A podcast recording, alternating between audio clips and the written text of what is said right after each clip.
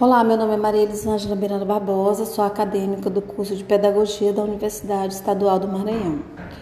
Memorial de Padre Josino Tavares. Dia 10 de maio de 1986, Dia das Mães, Padre Josino foi assassinado enquanto subia as escadas do prédio da Mitra, diocesana de Imperatriz Maranhão.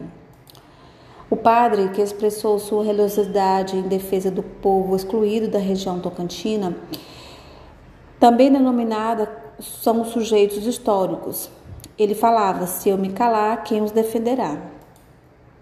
A luta social se encontrava diante de fortes momentos de tensão e conflito por parte de fazendeiros e trabalhadores rurais, que tinham na igreja, na Comissão Pastoral da Terra, nos sindicatos nos novos movimentos sociais do campo, uma esperança em ver realmente a terra partilhada to para todos e todas.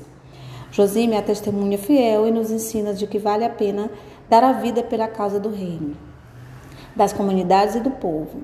Sua morte significou o compromisso assumido de denunciar as estruturas de morte alimentadas pelas injustiças políticas, de mando e desmando de uma olarquia rural que ousava, ou ainda ousa, se estabelecer no poder da República. É nesse sentido que Josinho se torna o padre Martin da história do pastoral da terra, ao selar com seu sangue uma opção, um compromisso e um engajamento na defesa dos oprimidos, em especial os trabalhadores rurais. A trajetória de Padre Josino foi marcada pelo compromisso com os pobres oprimidos, em defesa da vida e pela terra. Hoje ele é celebrado como marcha defensor das causas sociais.